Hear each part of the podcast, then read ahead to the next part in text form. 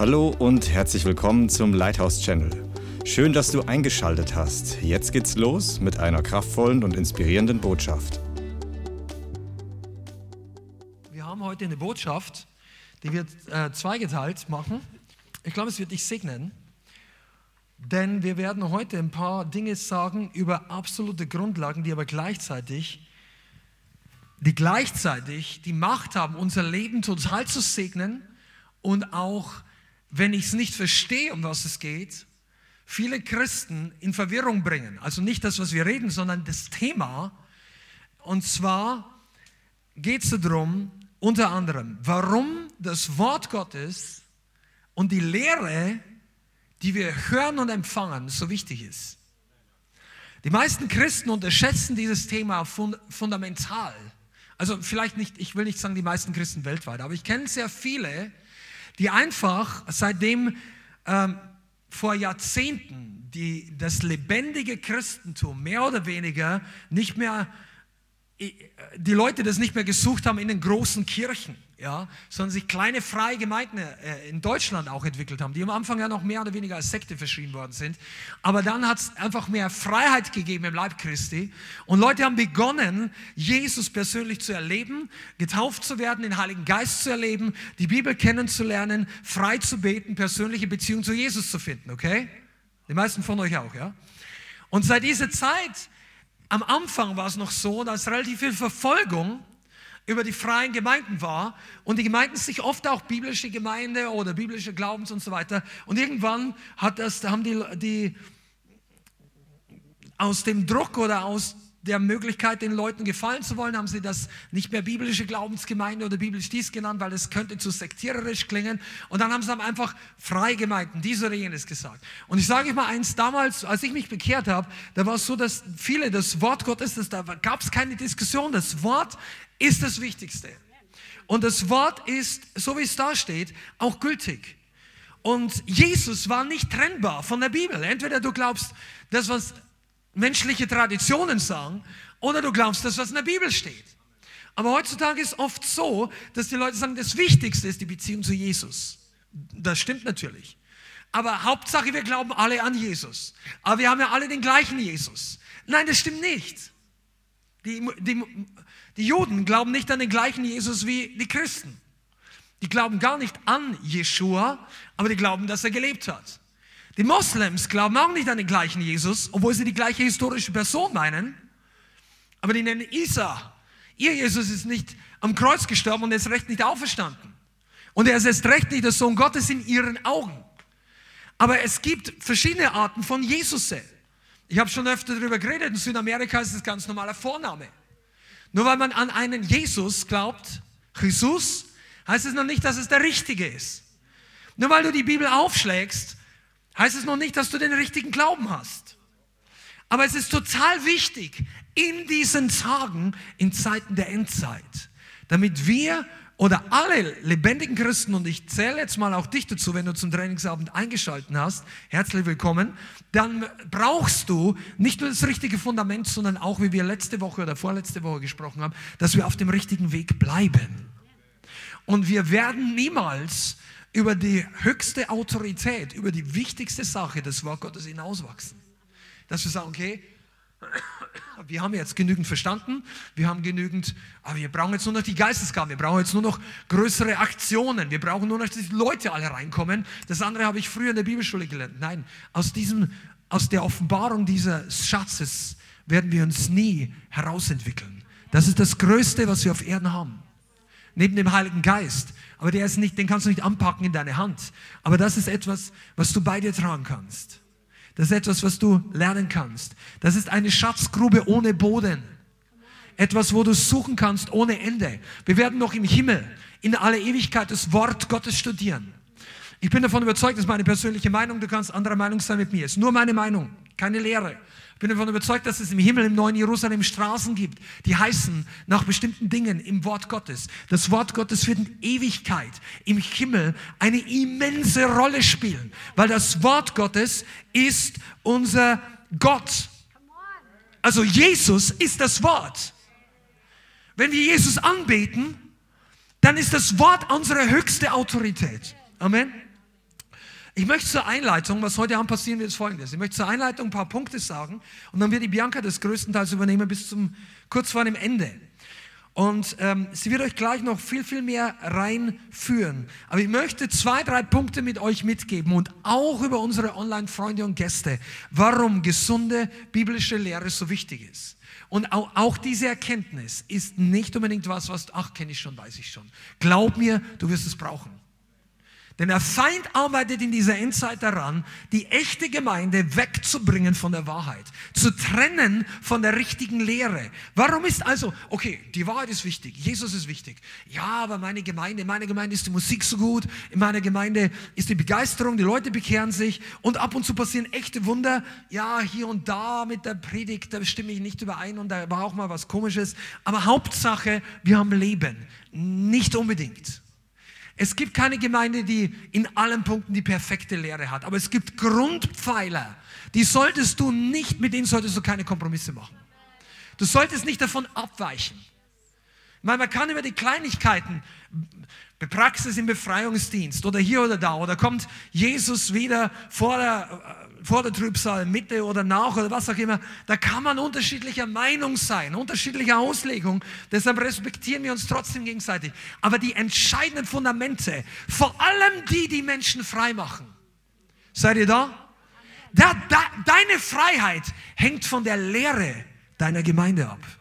Also, dein, wenn, ich sag's mal so, wenn du dich entschließt, das zu glauben, was deine Gemeinde predigt, dann hängt deine Freiheit davon ab, dass es richtig ist. Wenn deine Gemeinde was Falsches predigt und du entdeckst in der Bibel, dass da was anderes steht, dann kannst du trotzdem frei werden. Aber das ist doch so wichtig, dass du weißt, warum was entweder Wahrheit oder nicht Wahrheit ist. Amen. Zum Beispiel, warum ist das so wichtig? Was gelehrt wird, wird normalerweise in einer Gemeinde von den ernsthaften Gläubigen oder Mitgliedern geglaubt. Also wenn du jahrelang eine bestimmte Sache hörst, dann wird die Mehrheit der Leute beginnen zu glauben. Es gibt Gemeinden, wo Leute sagen, nein, die Autorität der Bibel in Lukas 10, sie, ich gebe euch alle Macht und Vollmacht über die ganze Kraft des Feindes und Dämonen auszutreiben, die gab es nur für die Apostel. Und nach der Zeit der Apostel haben die Zeichen und Wunder aufgehört. Es gibt ganze Denominationen, die sowas glauben. Warum? Weil es gelehrt wird über Generation zu Generation. Die, Le die Leute haben sich nicht alle hingesetzt, die Bibel studiert und sind alle zu, zufällig zur gleichen Erkenntnis gekommen, sondern die lesen Bücher, die das schreiben, die hören Predigten, die das sagen und die kommen auf diese Idee. Das heißt, die Lehre ist deshalb schon wichtig, weil es unsere Glaubensüberzeugung massiv prägt. Und deshalb solltest du wissen, was ob das, was gelehrt wird, auch richtig ist. Und du solltest nicht einfach sagen, ach ja, der hat hier 50 Prozent gut, aber 50 Prozent ist wirklich schlecht, aber ich schaue auf das Gute. Bei Lehre kann ein bisschen Sauerteig den ganzen Teig verderben. Ein ehemaliger Mitarbeiter in einem großen Dienst von Cefan, ähm, einer der Koordinatoren weltweit, hat mal gesagt, ein bisschen, also im Rattengift ist nur ein bisschen Gift drin. Also das geht, wenn du Ratten, naja, vielleicht seid ihr alle Tierschützer und die, du möchtest die Ratten lieber fangen, auch gut. Aber wenn, wenn du einen Köder auslegst für Rattengift, dann ist da 95 Prozent, die Ratte sagt, oh, schmeckt das gut. Aber das bisschen, was drin ist, bringt die Ratte um in den meisten Fällen, ich bin kein Spezialist, aber irgendein so Blutgerinnerstörer, dass die intern verbluten oder irgend sowas. Das raubt ihnen intern das Leben.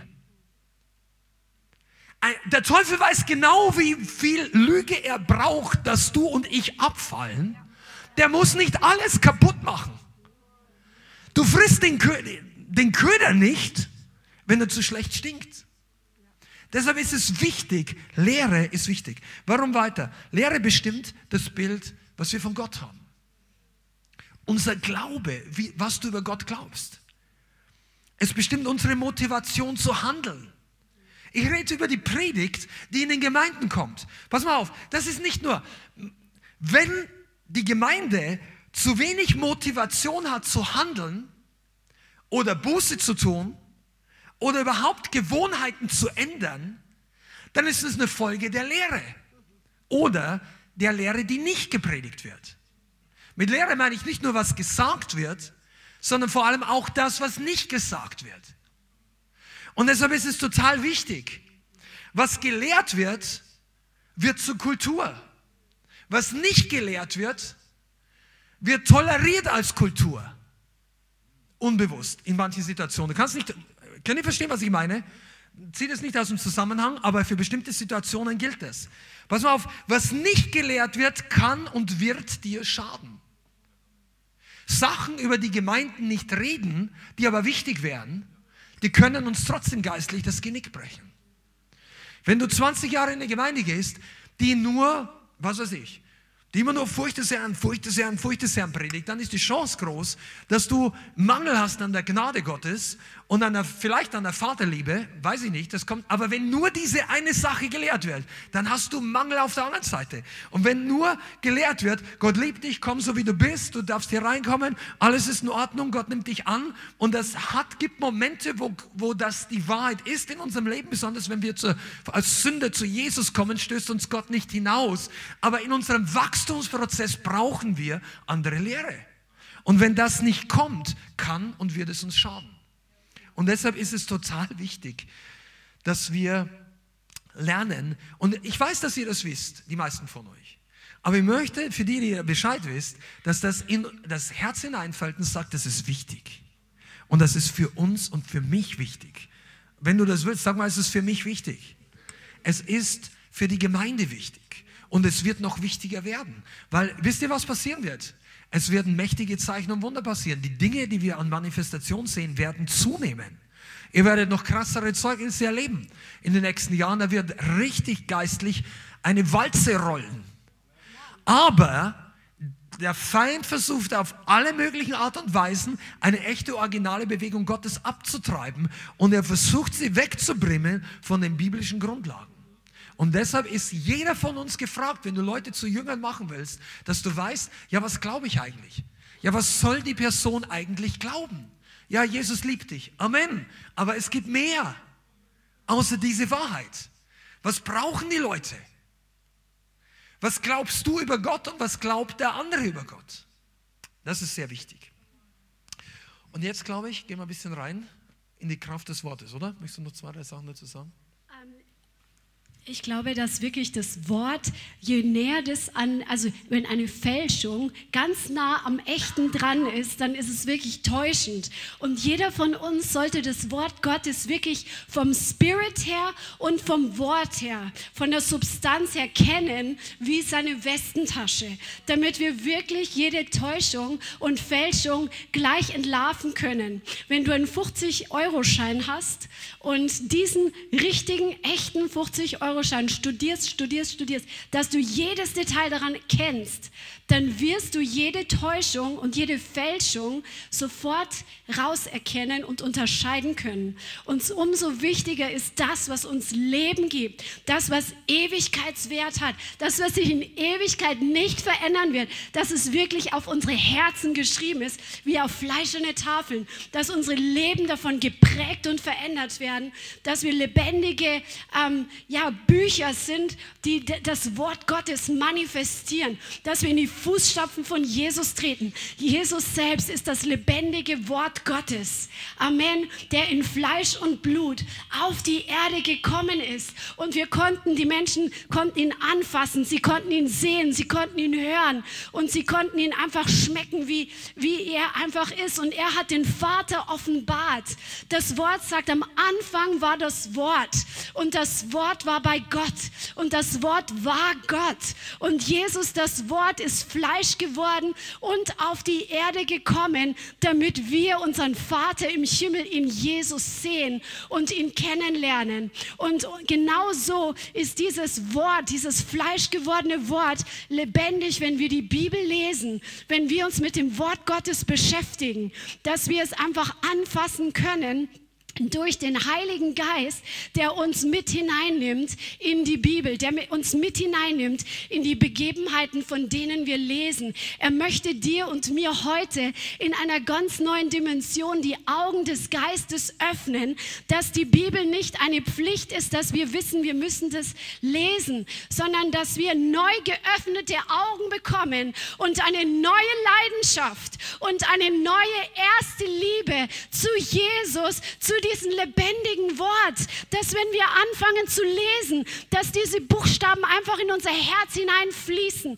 dass es plötzlich wie ein Film sich vor unseren Augen öffnet und der Heilige Geist einen Blick plötzlich auf bestimmte Dinge in der Geschichte, die du liest, in dem Text, den du liest, plötzlich einfach dir bestimmte Dinge zeigt, die in dein Herz hineingeschrieben werden. Und das Wort Gottes hat so eine Kraft. Und das Wort Gottes ist einfach die kostbarste Substanz, die wir hier auf Erden haben. Und egal wie lange du jetzt schon gläubig bist, ob du fünf Tage gläubig bist oder 50 Jahre gläubig bist, der Herr möchte dir heute eine frische Liebe geben zu Jesus, der das lebendige Wort ist. Amen. Halleluja. Damit wir in einer Zeit von Täuschung und Fälschung und falschen Zeichen und Wundern, die durch falsche Spirits gewirkt werden und so ähnlich sind wie die in der Bibel, nur aus einer falschen Quelle, damit wir das identifizieren können, damit wir klare Wahrheit sprechen können, weil Jesus ist die Wahrheit und wenn wir ihn sprechen, wenn wir sein Wort so aussprechen, wie es drin steht, in dem gleichen Spirit, in der gleichen Substanz passieren dieselben Dinge, die damals in der Bibel passiert sind. Menschen werden geheilt und transformiert. Amen. Und das ist die Kraft des Wortes Gottes. Halleluja. Halleluja. Wir müssen das Wort einfach ähm, neu schätzen lernen und neu lieben lernen. Und dass wir nicht in dieser Zeit, wo wir wirklich darauf ähm, warten und uns danach sehnen und wo wir einfach sehen, wie plötzlich Dämonen ausfahren, wie plötzlich krasse Heilungen passieren, wie wir es vielleicht vor 20 Jahren noch nicht erlebt haben, dass wir das wirklich sehen, dass es die Zeichen und Wunder sind, die dem Wort folgen, dass wir nicht den Zeichen und Wundern folgen, dass wir nicht der Faszination folgen und es einfach ungefiltert uns ähm, zu, zu uns nehmen, sondern dass wir geschärft sind, den Geist zu unterscheiden. Und diese Geisterunterscheidung geschieht, dass wir da, dadurch, dass das Wort in uns zur Substanz wird, dass es in uns lebendig wird, weil das Wort Gottes ist zweischneidig. In Hebräer 4 steht das drin. Schlag mal zusammen auf Hebräer 4, auch wenn ihr es schon so oft gehört habt, Vers 12. Denn das Wort Gottes ist lebendig. Das heißt, das Wort Gottes, es hat Lebenskraft in sich selbst. Jesus hat gesagt, ich bin das Leben. Stellt euch mal vor, eine Person steht vor euch und er, er strahlt das komplett aus und er sagt diese Worte zu dir. Ich bin das Leben. Ich bin das Leben. Am Anfang war das Leben. Am Anfang war Gott. Und als Gott gesprochen hat, ist Leben hervorgekommen, weil es nicht anders passieren kann. Dass wenn das Leben seinen Mund öffnet und spricht, dass Neues hervorkommt. Ist das nicht gewaltig? Ist das nicht gewaltig? Und das Wort Gottes hat diese Lebenskraft in sich. Wenn du die Bibel liest, fließt Leben in dich hinein. Schöpferische Kraft wird freigesetzt, wo das Wort Gottes unverfälscht verkündigt wird. Das ist so gewaltig.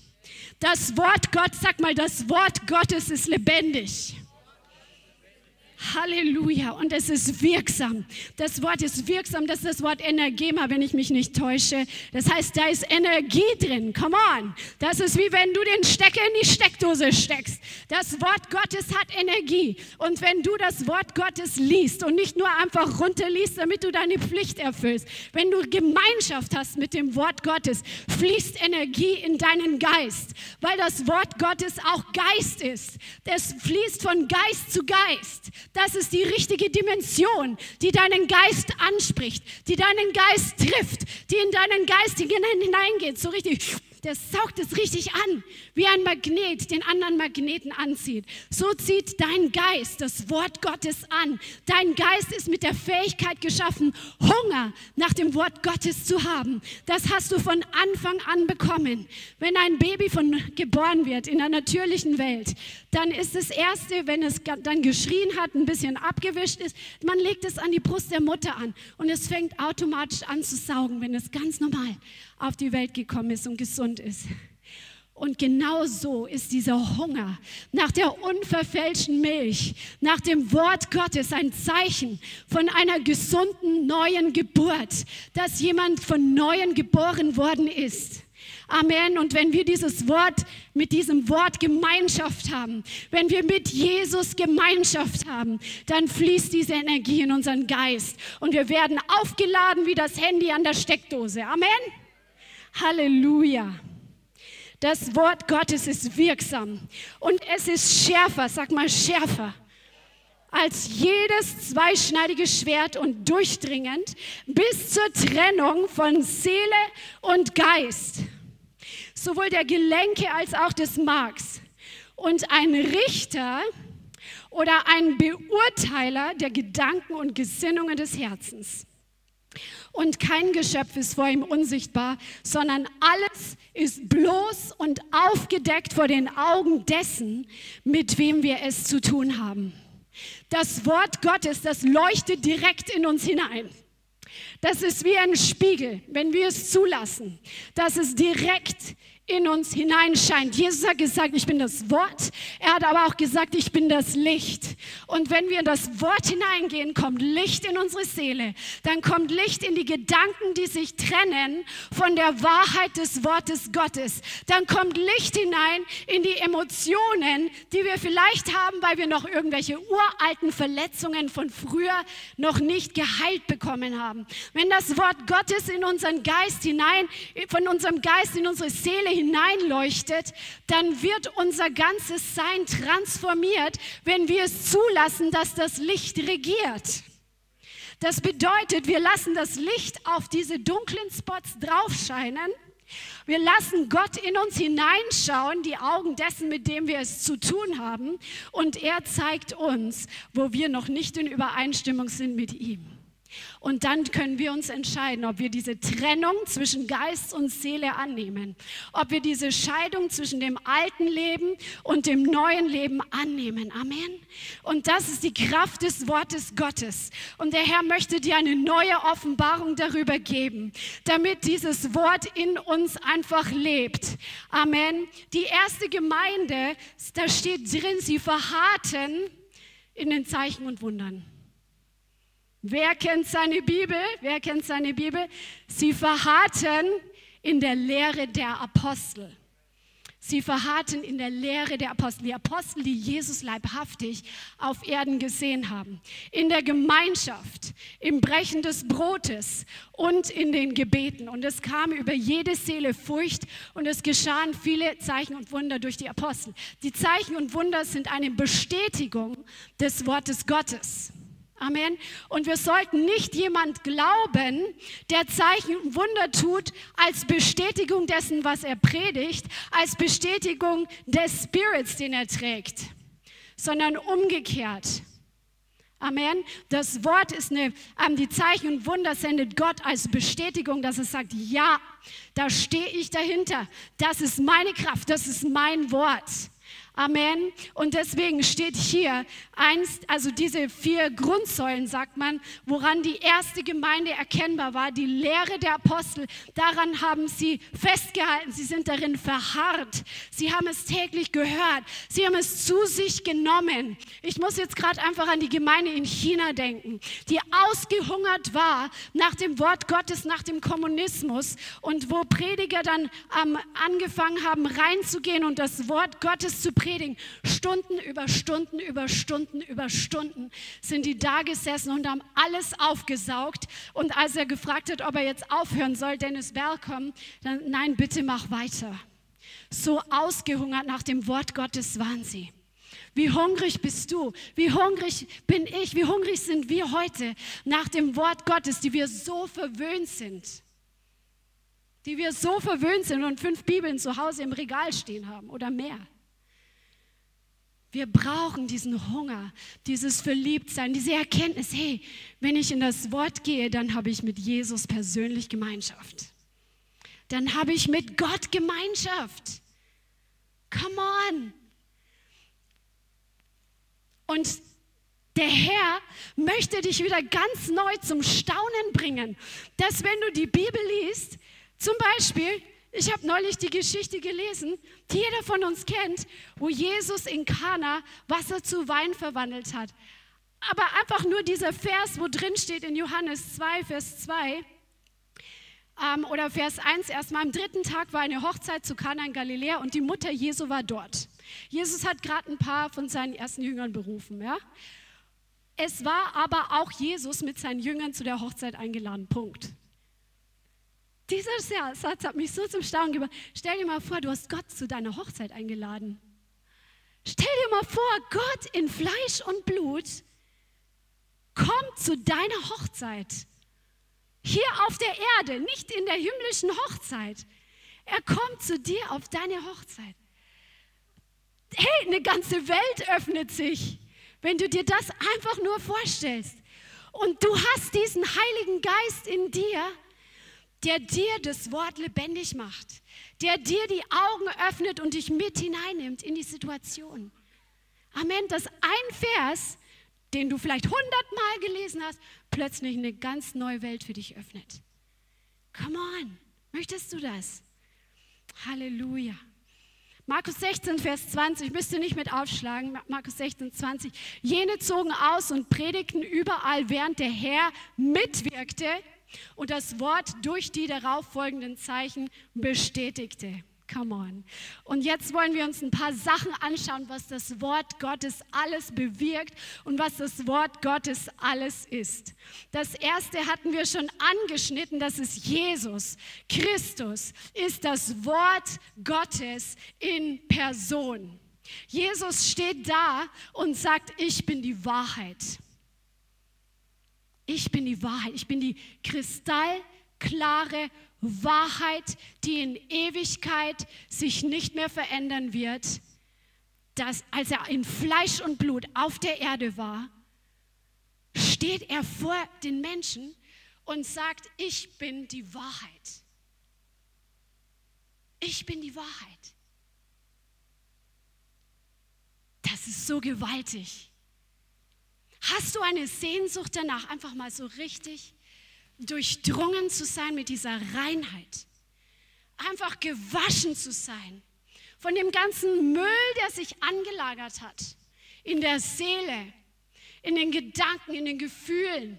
Man hat ja in dieser schnelllebigen Zeit oft so wenig Zeit, alles Mögliche zu verarbeiten. Und es kommen so viele Einflüsse auf uns. Und wir lassen es auch manchmal zu, indem, oder wir wirken aktiv mit, indem wir ständig mit dem Handy zu tun haben, ständig die Nachrichten durchscrollen oder sonst was. Der Herr möchte uns eine frische Dusche geben, ein frisches Bad in seinem Wort, dass wir wirklich einfach von diesem Schmutz gereinigt werden und einfach durchläutet werden durch dieses Wort, was die Wahrheit in Person ist dass du wirklich dich sauber auch fühlst. Also die Gefühle sind nicht das Erste und das Wichtigste, aber die folgen nach dem, was im Geist zuerst passiert. Amen. Halleluja. Der erste Punkt, Jesus ist das Wort Gottes in Person. Das Wort ist voller Leben. Amen. Ihr könnt mal einfach aufschlagen, wo drin steht in Offenbarung 19, wo Jesus auch wieder als das Wort Gottes vorgestellt wird. Offenbarung Kapitel 19. Lass uns ab Vers 11 lesen, weil es zu gut ist, es wegzulassen. Offenbarung 19, Vers 11. Und ich sah den Himmel geöffnet und siehe ein weißes Pferd. Und der darauf saß, heißt treu und wahrhaftig. Das ist Jesus. Er ist treu und er ist wahrhaftig. Er ist durch und durch wahrhaftig. Er ist ohne falsch. Nicht so wie manche Menschen, wo du nicht weißt, meint er das, was er sagt? Oder will er durch die Blume mir eine Botschaft mitteilen? Oder sagt er diese Worte und denkt ganz was anders? Jesus ist so anders. Er sagt, was er meint und was er meint, das sagt er. Er ist durch und durch wahrhaftig und echt. Er ist durch und durch echt. Come on. Jesus is the real deal. Come on. Halleluja. Er richtet und er führt Krieg in Gerechtigkeit. Seine Augen aber sind eine Feuerflamme und auf seinem Haupt sind viele Diademe.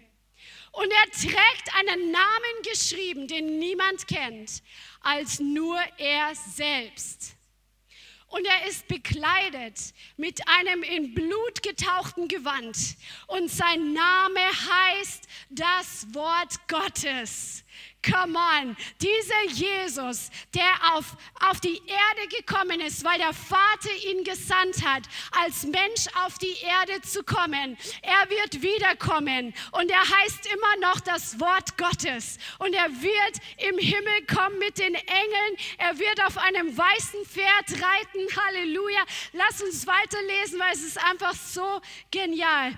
Halleluja. Sein Name ist das Wort Gottes. Die Kriegsheere, die im Himmel sind, folgen ihm auf weißen Pferden, bekleidet mit weißer, reiner Leinwand. Und aus seinem Mund geht ein scharfes Schwert hervor, damit er mit ihm die Nationen schlage und er wird sie hüten mit eisernem Stab. Und er tritt die Kälte des Weines und des Grimmes des Zornes Gottes des Allmächtigen.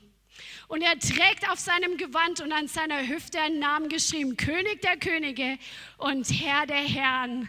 Halleluja, Halleluja. Wir werden das miterleben. Und dieses Schwert, was aus seinem Mund kommt, dieses scharfe Wort Gottes, durch das er heute in unser Leben spricht und unsere Herzen durchdringen möchte, uns von Geist und Seele in uns trennen möchte, mit diesem scharfen Schwert wird er die Nationen richten in Gerechtigkeit. Und die Gerechtigkeit wird für immer bestehen bleiben und die Ungerechtigkeit wird für immer vernichtet werden. Halleluja. Und diese Ewigkeit ist jetzt schon da. Diese Ewigkeit ist jetzt schon da. Dieses Wort, es trennt jetzt schon. Es richtet jetzt schon. Es scheidet jetzt schon. Come on. Halleluja. Halleluja. Zweitens, das Wort Gottes ist unsere Nahrung. Wie ich schon gesagt habe, ein kleines Baby, was geboren ist, das bekommt diese unverfälschte Milch. Und genau so hat Gott es in uns angelegt, wie er unseren Körper angelegt hat, dass wenn wir Energie verbrauchen, dass es ganz normal ist, dass Hunger sich einstellt und dass wir Energie nachführen müssen. Amen. Und genau so ist es im Geist, dass wo wir mit Jesus unterwegs sind, wo wir in der Welt unterwegs sind, come on, wo wir auf dieser Erde seine Werke tun, dass sich ein Hunger einstellt, dass wir Nachschub brauchen. Jesus Christus selbst hat Zeit genommen, sich zurückzuziehen von der Menge. Es ist so krass. An einer Stelle, sie wollten ihn zum König machen und als er das gehört hat, hat er sich zurückgezogen.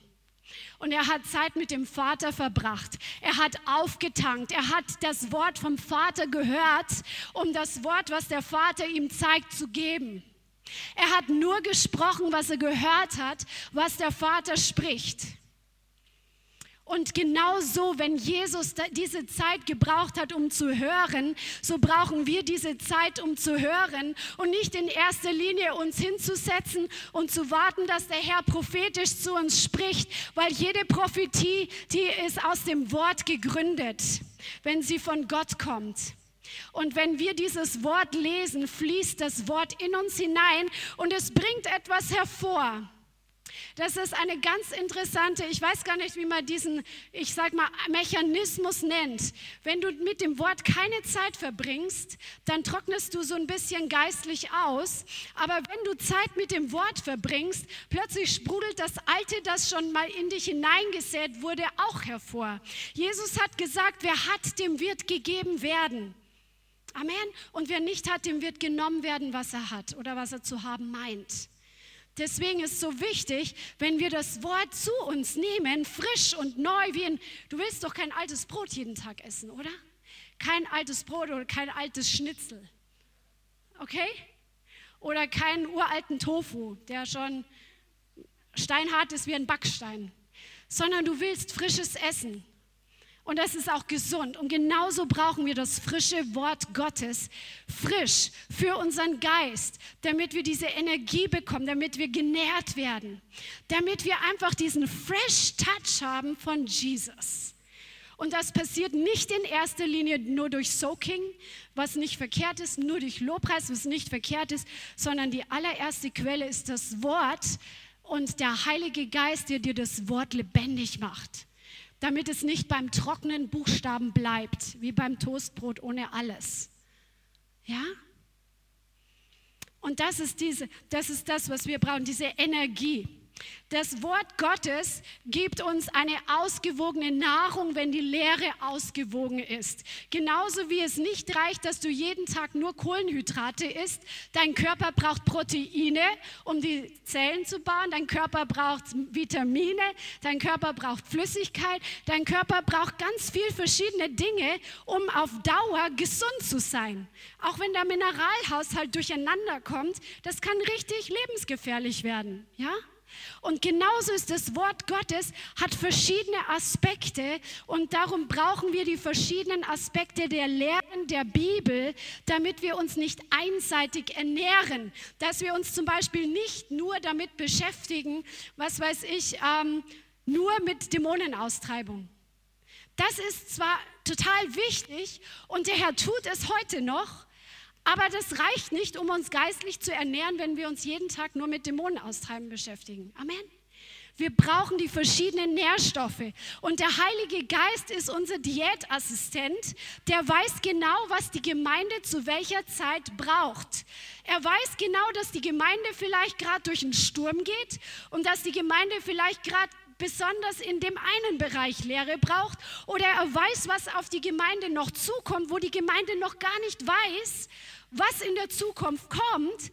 Und er bereitet sie durch sein Wort vor und macht sie stabil und standfest. Amen. Deswegen brauchen wir den Heiligen Geist. Er ist der Lehrer der Gemeinde. Ja? Halleluja. Jesus hat zum Teufel in der Wüste gesagt in Matthäus 4, Vers 4, es steht geschrieben, nicht von Brot allein soll der Mensch leben, sondern von jedem Wort, das durch den Mund Gottes ausgeht. Der Mensch braucht nicht nur natürliche Nahrung, sondern wir brauchen dieses Wort Gottes, um leben zu können um existieren zu können und um Leben im Überfluss zu haben. Der Herr ist gekommen, um dir Leben im Überfluss zu geben. Ein Leben in Qualität. Come on, dieses Wort Zoe, das ist das, Wort, äh, das griechische Wort für Leben. Das heißt Leben in Qualität, in Fülle. So wie es von manchen Patriarchen steht, er starb alt und ähm, satt ja, er war lebenssatt. Er hat das Leben wirklich ausgekostet, weil er mit Gott gegangen ist. Und das möchte der Herr dir auch geben, dass du wirklich gefüllt bist in deinem Leben mit dieser Freude, mit diesem Frieden, mit diesem Frischen, mit dieser einfach diese Beziehung zum Herrn. Wie Jesus sagt, ich bin der Weinstock, ihr seid die Reben. Wenn wir mit ihm verbunden sind, fließt der Saft durch uns durch. Come on, dann bleiben wir frisch und werden nicht ähm, so wie, wie so altes Holz. Das kracht und es knackt und es ist zerbrechlich. Amen. Halleluja. 1. Petrus 2, Vers 1. 1. Petrus 2, Vers 1. Sagt Petrus, legt nun alle Bosheit und allen Trug und Heuchelei und Neid und alles üble Nachreden ab und seid wie neugeborene Kinder begierig. Sag mal begierig. Wann warst du das letzte Mal begierig? Sag mal begierig. Oh ja, so begierig ist das noch nicht. Seid begierig nach der vernünftigen, unverfälschten Milch, damit ihr durch sie wachset zur Rettung, wenn ihr geschmeckt habt, dass der Herr gütig ist. Halleluja. Der Herr sagt, wir sollen diese Sachen ablegen. Manchmal sind es Dinge, die uns vom Wort Gottes fernhalten. Sünde hält uns fern vom Wort Gottes. Wenn wir im Wort Gottes leben, hält es uns fern von Sünde, wenn es in uns frisch und wenn es in uns lebendig ist. Und manchmal ist es dran, erstmal abzulegen, die Bosheit, abzulegen, das böse Reden, dass wir da echt Buße tun, bevor wir ins Wort gehen. Sonst lesen wir und wissen nachher nicht mehr, was wir gelesen haben. Sonst kann das Wort nicht in unser Herz hinein sprechen, weil die Sünde uns einfach beschwert. Amen. Also lasst uns diese Dinge ablegen und begierig sein, damit ihr durch das Wort, durch die Milch wachset zur Rettung. Warum sagt er Rettung? Wir sind doch schon gerettet. Das Wort bedeutet Wiederherstellung und Veränderung und Rettung. Das ist das Wort. Ja? Also es, es macht uns neu. Wir sind gerufen, unser Denken zu erneuern. Und die Wahrheit macht uns frei, wenn wir darin bleiben. Und je mehr die Wahrheit uns frei macht, desto besser geht es uns. Amen. Und deswegen ist es, dass wir wachsen zur Rettung, zur Veränderung, zur Wiederherstellung, zur Heilung, zur Freiung, Befreiung. Amen. Weil wir wissen, dass der Herr gütig ist. Eine andere Stelle, die mir sehr gut gefällt, Jeremia 15, Vers 16. Jeremia 15, 16. Fanden sich Worte von dir, dann habe ich sie verschlungen, steht in einer Übersetzung, und deine Worte waren mir zur Wonne und zur Freude meines Herzens, denn ich bin ja nach deinem Namen genannt, Herr der Herrscher. Halleluja. Preis dem Herrn. Verschlingst du auch die Worte von Gott, wenn er zu dir spricht? Verschlingst du die so richtig heißhungrig? Und dann werden die Worte in uns zur Freude und zur Wonne. Es kommt eine neue Freude hervor. Halleluja. Und dann gibt es noch andere Stellen, dass ähm, der Herr zum Propheten gesprochen hat, zum Beispiel zu Ezekiel oder auch zu Johannes in der Offenbarung, dass er diese Schriftrolle essen soll, was bildlich ist für das Wort Gottes, das, was Gott sagt. Es soll es einverleiben. Und so sollen wir das Wort in uns nehmen und uns wirklich einverleiben. Nicht nur ein bisschen lesen und es im Kopf abspeichern, sondern wirklich in uns reinlassen, in die Tiefen unseres Seins durchdringen lassen. Halleluja. Und dann sehen wir, dass er das gegessen hat und es war in seinem Mund süß wie Honig. Amen. Jesus hat noch was anderes gesagt. Er hat gesagt, ähm, dass, wir, dass der Mensch nicht lebt nur vom Brot allein, aber es gibt noch eine weitere Speise. Und darauf möchte ich dich hinweisen, Johannes 4, Vers 34. Johannes 4, Vers 34. Jesus spricht zu ihnen, meine Speise ist, dass ich den Willen dessen tue, der mich gesandt hat und sein Werk vollbringe. Was bedeutet das? Wir sollen nicht nur Hörer des Wortes sein, sondern auch Täter. Und wenn wir das Wort hören, nährt es uns. Und wenn wir das Wort tun, nährt es uns, wenn wir die Werke Gottes tun. Ja, das ist so Mehr, das wisst ihr doch, wenn wir zum Einsatz zum Beispiel gehen, wir zum evangelistischen Einsatz, wir investieren Kraft. Für viele ist es ein Schritt des Glaubens am Samstag, vielleicht ähm, aufzustehen und sich aufzumachen. Vielleicht hat man Schmerzen und man überwindet trotzdem. Und du, du, Energie, du investierst Energie, weil du weißt, es ist das Richtige zu tun. Aber dann kommst du nach Hause nachher und fühlst dich gesättigt Du bist so glücklich, weil so viel passiert ist, weil Menschen von Jesus gehört haben. Vielleicht hat sich nicht jeder bekehrt, aber es, es, sättigt, es kommt so eine Sättigung in dich rein. Wenn wir die Werke Gottes tun, die er für uns vorbereitet hat, ist das eine Speise. So wie Jesus auch sagt, es war seine Speise, den Willen des Vaters zu tun. Halleluja. Und das Wort sagt ja in Jakobus, wir sollen nicht nur Hörer sein, die sich selbst betrügen, sondern Täter des Wortes Gottes. Amen. Jesus sagt auch, wer mich liebt, so wird er mein Wort halten. Das steht in Johannes 14, Vers 23. Wenn jemand mich liebt, wenn jemand, und das Wort ist Agape, das ist die Liebe, die bereit ist, Opfer zu geben, die Liebe, die die Welt nicht hat. Wenn wir Jesus wirklich lieben, werden wir sein Wort halten. Und dieses Wort halten, Das ist das griechische Wort Tereo, was das hebräische Shama ist. Das heißt, wenn wir ihn lieben, werden wir sein Wort beobachten. Wir werden sein Wort halten. Wir werden sein Wort bewahren, beschützen, festhalten, in uns bewahren, nicht loslassen. Das, das ist der, der Jesus liebt. Der wird das mit dem Wort machen. Wir können die Liebe zum Wort nicht von der Liebe zu Jesus trennen. Das geht nicht. Ja, ich liebe Jesus. Liebst du das Wort? Wie sehr liebst du das Wort? So sehr liebst du Jesus. Und das muss keine emotionale Liebe in erster Linie sein, sondern eine Liebe, indem du dich damit beschäftigst, indem du deine Aufmerksamkeit darauf richtest, indem du dein Herz dafür öffnest. Das ist doch echte Liebe.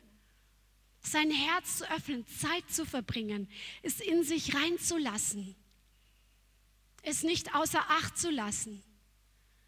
Und je mehr wir das machen, desto mehr zeigt sich diese Liebe. Amen. Und dann stellen sich auch die Emotionen rein ein, weil du merkst, wie krass das ist, was hier drin steht. Und du hast jeden Tag eine frische Offenbarung von Jesus, einen frischen Touch von Jesus. Vielleicht nur der eine Vers. Der, vielleicht hast du nur zehn Minuten in der Früh, weil du so früh aufstehen musst. Und du schaust da rein, der Heilige Geist highlightet dir eine Zeile. Ich bin das Brot des Lebens. Da hast du schon einen Touch von Jesus und das beschäftigt dich tagsüber. Der Heilige Geist greift immer wieder darauf zurück, auf diesen einen Satz, den er dir in diesen zehn Minuten gehighlightet hat.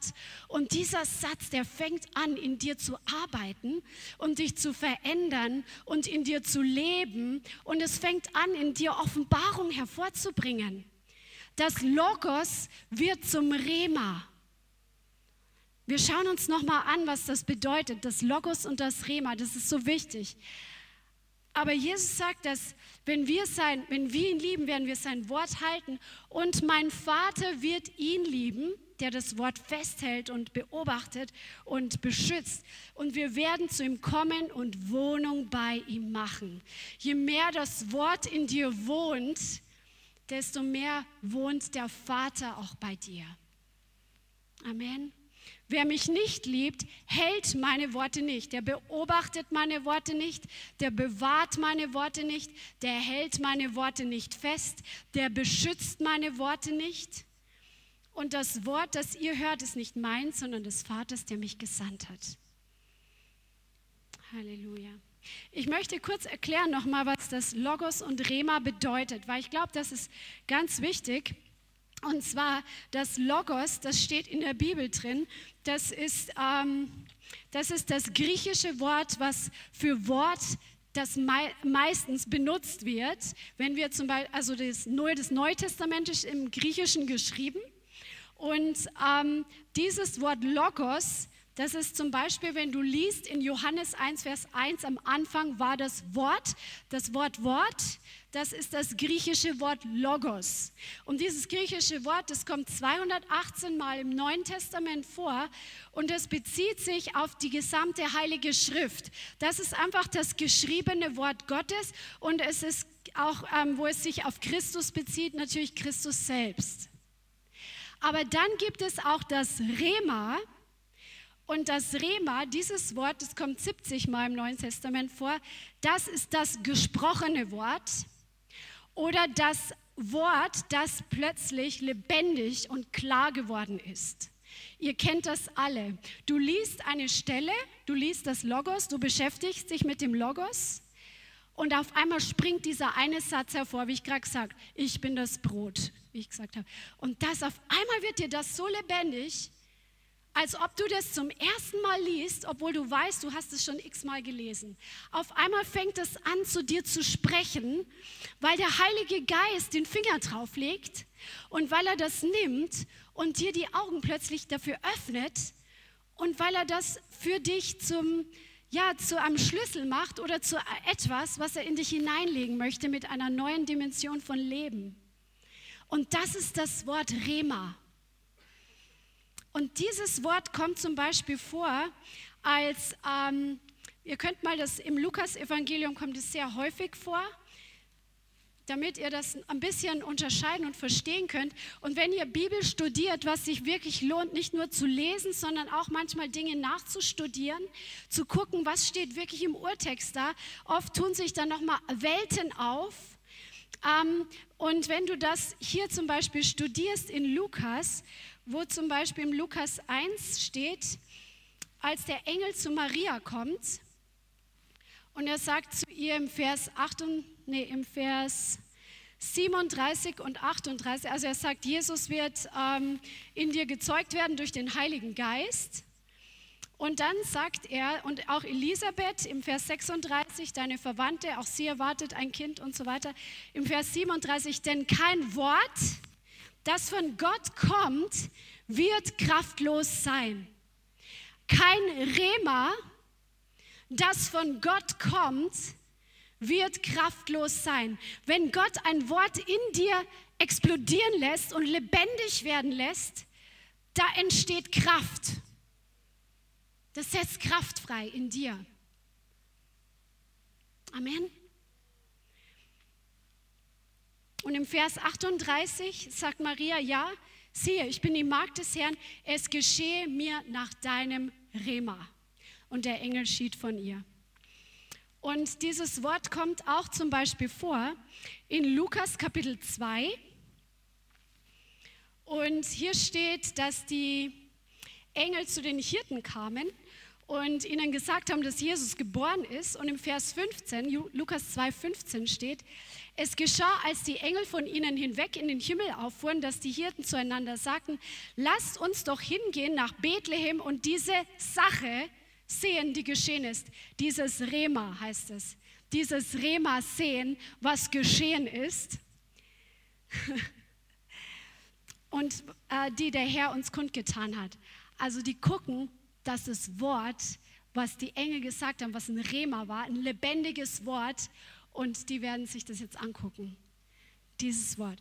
Oder auch Simeon und Hannah. Ähm, Simeon gottesfürchtig, wartet auf den Trost Israels. Der Heilige Geist hat ihm eine Prophetie gegeben, dass er den Christus sehen wird, bevor er stirbt. Er kommt durch den Geist geführt in den Tempel hinein, genau als Jesus von den Eltern hereingebracht wird, um nach dem Gesetz zu verfahren. Und er sieht Jesus und sagt im Lukas 2, Vers 29, nun Herr, entlass du deinen Knecht nach deinem Rema in Frieden, denn meine Augen haben dein Heil gesehen. Gott hat ihm dieses Wort gegeben, was in ihm lebendig geworden ist. Er sieht Jesus, er sagt dieses Wort, dieses Rema, was Gott mir wie ein Schatz gegeben hat, das hat sich jetzt erfüllt. So habt ihr einfach diesen Unterschied. Das Wort sagt in Römer 10, der Glaube ist aus der Predigt, die Predigt aber durch das Wort des Gesalbten. Das Glaube ist aus dem Rema. Der Glaube kommt aus dem Rema. Also wenn Gott dir ein Wort lebendig macht, wenn es plötzlich in dir zu einer Offenbarung wird und frisch wird, dann entsteht Glaube. Der Glaube entsteht nicht allein aus dem Logos, sondern wirklich aus dem, was Gott wirklich highlightet in dir. Halleluja. Preis dem Herrn. Ja, jetzt haben wir gesprochen über das Wort als göttliche Nahrung. Und das, der nächste Punkt ist, dass das Wort uns reinigt und heiligt. Amen. Das ist die Eigenschaft des Wortes Gottes, weil das Wort pure Wahrheit ist. Es ist kristallklares Wasser, wie der Strom des Lebens, der im Himmel fließt, come on, und der heute Abend auch mächtig an diesem Ort war. Und so kristallklar fließt dieses Wort in uns hinein, wenn wir uns damit beschäftigen und es reinigt uns von dem ganzen Müll dieser Welt. Es ist ein kontinuierlicher Prozess in unserem Leben, in unserem Gehen mit Jesus, aber es ist auch jeden Tag neu. Wir müssen uns ja auch jeden Tag neu waschen, oder? Und duschen und baden oder was auch immer. Come on. Das Wort, es sondert uns von der Welt ab. Es trennt uns von der Welt. Jesus hat gesagt, sie sind nicht von der Welt, wie ich nicht von der Welt bin, über seine Jünger. Bist du heute ein Jünger Jesu? Come on. Einige sind hier. Heilige sie durch die Wahrheit. Dein Wort ist die Wahrheit. Heiligung heißt Absonderung von der Welt. Die Jünger waren diejenigen, die das Wort geglaubt haben. Sie haben das Wort für sich in Anspruch genommen. Sie haben es festgehalten. Sie wollten es nicht mehr loslassen. Petrus hat gesagt, wohin sollen wir gehen? Du hast Remas des ewigen Lebens. Du hast Remas des ewigen Lebens, weil die anderen sind ganz viele weggegangen. Wir halten an dir fest, wir gehen nicht weg von dir, weil aus dir kommt Leben hervor. Und weil sie das Wort angenommen haben, wurden sie von der Welt abgesondert. Durch den Glauben ist in ihnen ein Same gepflanzt worden, der sie für Neuen geboren hat. Wir sind durch den Samen des lebendigen Wortes Gottes von Neuem geboren worden. Unser toter Geist der von Gott getrennt war durch die Sünde, als das Wort Gottes in unser Leben gekommen ist und wir es angefangen haben zu glauben, hat es eine übernatürliche Sache bewirkt. Es hat uns von neuem geboren werden lassen. Du hast die DNA deines himmlischen Vaters empfangen. Dein Geist ist aus den Toten auferstanden und plötzlich bist du in einer Beziehung mit Gott. Du bist in einer Beziehung mit dem Lebendigen, der für alle Ewigkeit lebt und der jetzt auf seinem Thron sitzt und alles im Griff hat, auch was auf dieser Welt Verrücktes passiert. Er hat alles im Griff. Und mit dem bist du in einer Connection. Come on, jederzeit, er lebt in dir. Das ist durch das Wort Gottes passiert. Du bist von der Welt abgesondert. Du passt nicht mehr in das Weltsystem hinein. Du bist anders geworden. Du bist ein Kind Gottes geworden. Du trägst die DNA des Himmels. Du gehörst nicht mehr zur Welt. Und jetzt, wo du den Vater, mit dem Vater eine Beziehung hast, dein Geist lebendig ist, brauchst du diesen Geist und dieses Leben, was aus dem Wort ist.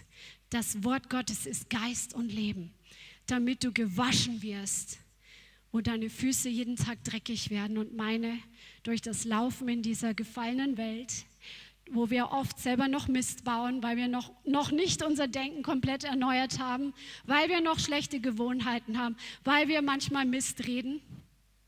Wir brauchen die Waschung im Wort Gottes. Amen.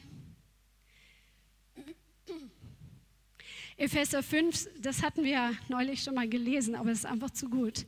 Epheser 5, Vers 25 wo es darum geht, dass, die, dass Christus die Gemeinde liebt im Vergleich, wie ein Ehemann seine Frau lieben sollte. Steht hier Epheser 5, 25. Ihr Männer liebt eure Frauen, wie auch der Christus die Gemeinde geliebt und sich selbst für sie hingegeben hat, um sie zu heiligen, sag mal heiligen, sie reinigend durch das Wasserbad im Rema durch das Wasserbad im Rema. Hey, geh nicht nur ans Buffet, sondern such dir das raus oder lass dir vom Heiligen Geist zeigen, was für dich heute dran ist. Lass dir vom Herrn dein Rema jeden Tag geben, was dir Leben gibt, was dich wäscht damit er die Gemeinde sich selbst verherrlicht darstellt, die die nicht Flecken oder Runzel oder etwas dergleichen habe, sondern dass sie heilig und tadellos sei. Das passiert, wir werden ohne Flecken und ohne Runzeln für die Hochzeit vorbereitet durch das Wasserbad im Rema, durch das Wasserbad im Wort, durch die Gemeinschaft mit dem Heiligen Geist, wenn wir uns mit dem Wort beschäftigen. Come on. Damit wir heilig und tadellos sind. Jesus hat auch zu seinen Jüngern gesagt, ihr seid schon rein um des Wortes willen, das ich zu euch geredet habe. Das sagt er heute zu dir, der du ein Kind Gottes bist. Du bist schon rein, sagt Jesus zu dir, um des Wortes willen, was ich zu dir geredet habe. Nimm das mal für dich und schmeiß die Verdammnis raus. Come on. Das Wort Gottes, der nächste Punkt ist Medizin und schenkt uns Frieden. Christian hat am Sonntag über die Ruhe Gottes gesprochen. Und wenn wir uns mit dem Wort Gottes beschäftigen, dann passiert etwas ganz Faszinierendes, was mich jedes Mal wieder neu irgendwie überrascht. Es setzt sich ein Frieden in uns fest.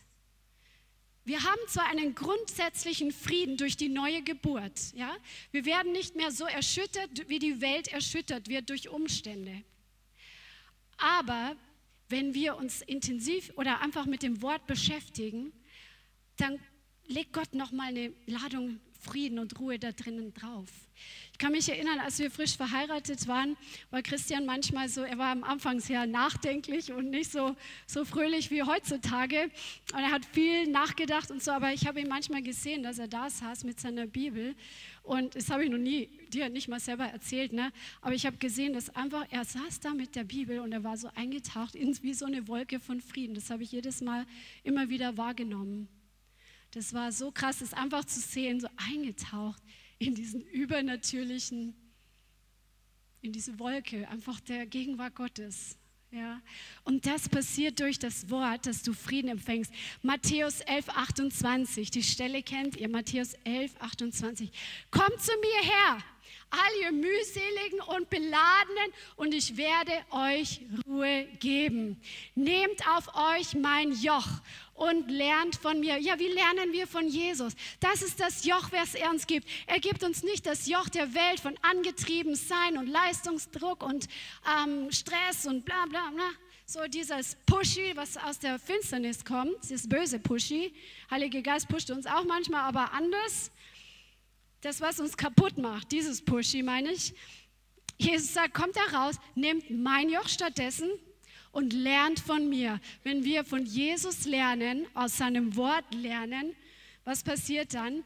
Ich bin sanftmütig und von Herzen demütig und ihr werdet Ruhe finden für eure Seelen. Ruhe für den Verstand, Ruhe für die Emotionen.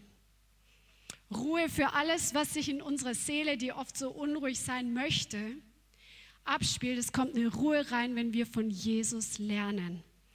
Und zwar kontinuierlich, aber auch täglich. Denn mein Joch ist sanft und meine Last ist leicht.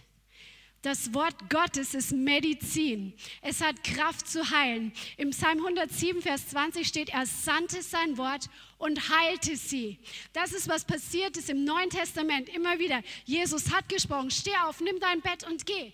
Er hat gesprochen und er war geheilt. Oder Jesus spricht ein Wort, dein Knecht zu Hause ist geheilt, der geht nach Hause, guckt auf die Uhr. Genau um die Uhrzeit ist er aus dem Bett aufgestanden. Er sandte sein Wort und heilte sie. Jesus will sein Wort in dein Leben senden und sein Wort wird Heilung bringen für deinen Körper. Amen. Weil das Wort ist Leben. Amen. Das Wort ist ewig. Das Wort ist Auferstehung. Jesus sagt, ich bin das, die Auferstehung Amen. Er bringt Auferstehungskraft in deinen Körper hinein, wo vielleicht Dinge am Verfallen waren, wo Dinge vielleicht nicht in Ordnung waren. Wenn das Wort reinkommt, dann kommt Heilung herein. Gott hat mich von Magersucht geheilt durch sein Wort.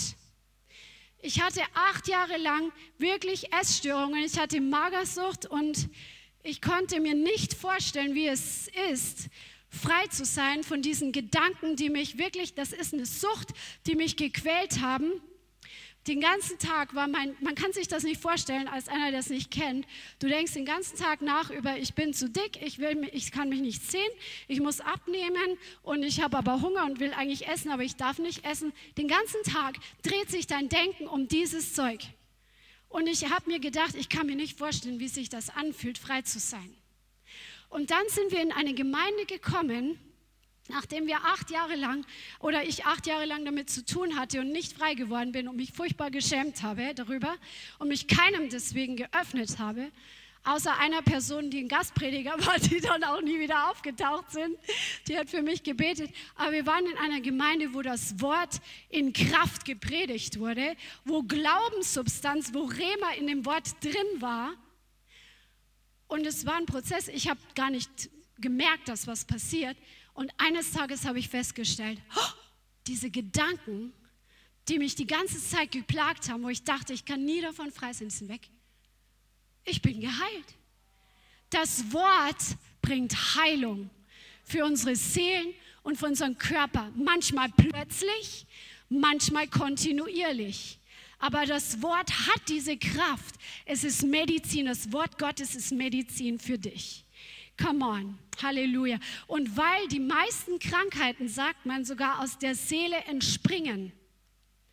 Das, was wir denken, das wirkt sich aus auf unsere Emotionen und das wirkt sich aus auf unser Hormonsystem, auf unser Nervensystem und auf unser Immunsystem.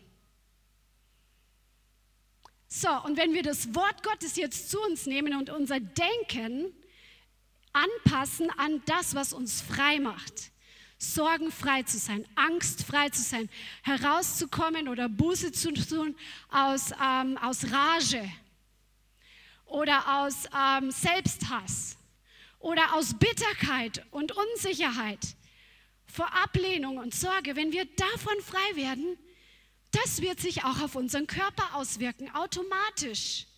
Das Wort Gottes, sag mal, das Wort Gottes ist Medizin. Halleluja. Halleluja. Der Herr will dich komplett wiederherstellen.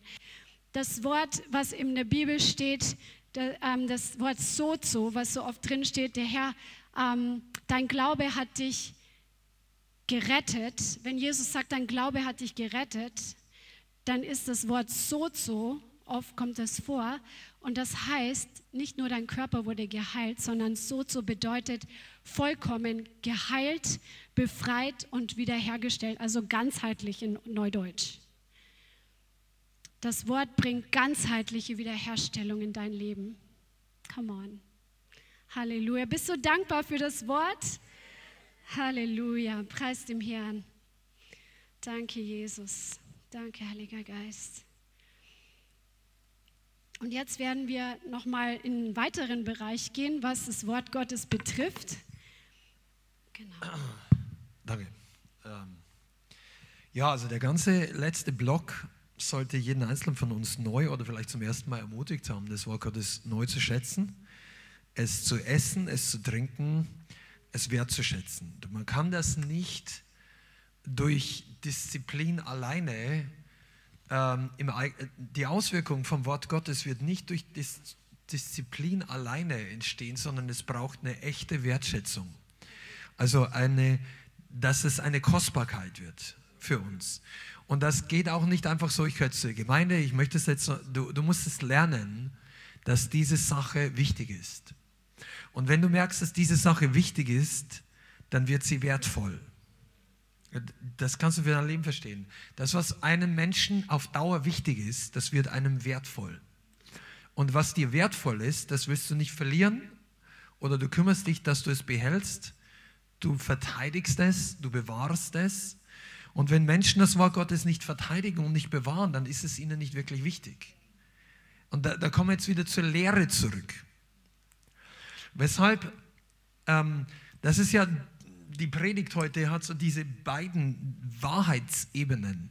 Die, Gott spricht zu dir selber. Im Johannesbrief steht auch geschrieben, ihr habt die Salbung empfangen und die Salbung lehrt euch. Das heißt, jeder Christ hat die Möglichkeit, durch den Heiligen Geist, den Heiligen Geist, äh, Gott, Jesus, den Heiligen Geist selber zu hören. Und der Heilige Geist zeigt mir im Herzen auch, was Wahrheit ist. Wenn ein Mensch das auf Dauer nicht selber kann, dann fehlt etwas ganz Wesentliches. Aber ich komme gleich noch dazu. Andererseits ist es so, dass wir uns niemals auf unser Herz verlassen dürfen. Okay, folge nicht deinem Herzen, folge Jesus. Das ist humanistisches Denken. Wenn wir sagen, wir müssen unserem Herz folgen, na, folge nicht deinem Herz. Folge Jesus. Dein Herz führt dich in die Irre. Oder noch schlimmer, in die Hölle. Die Bibel sagt es. In dem Herzen des Menschen wohnt nichts Gutes.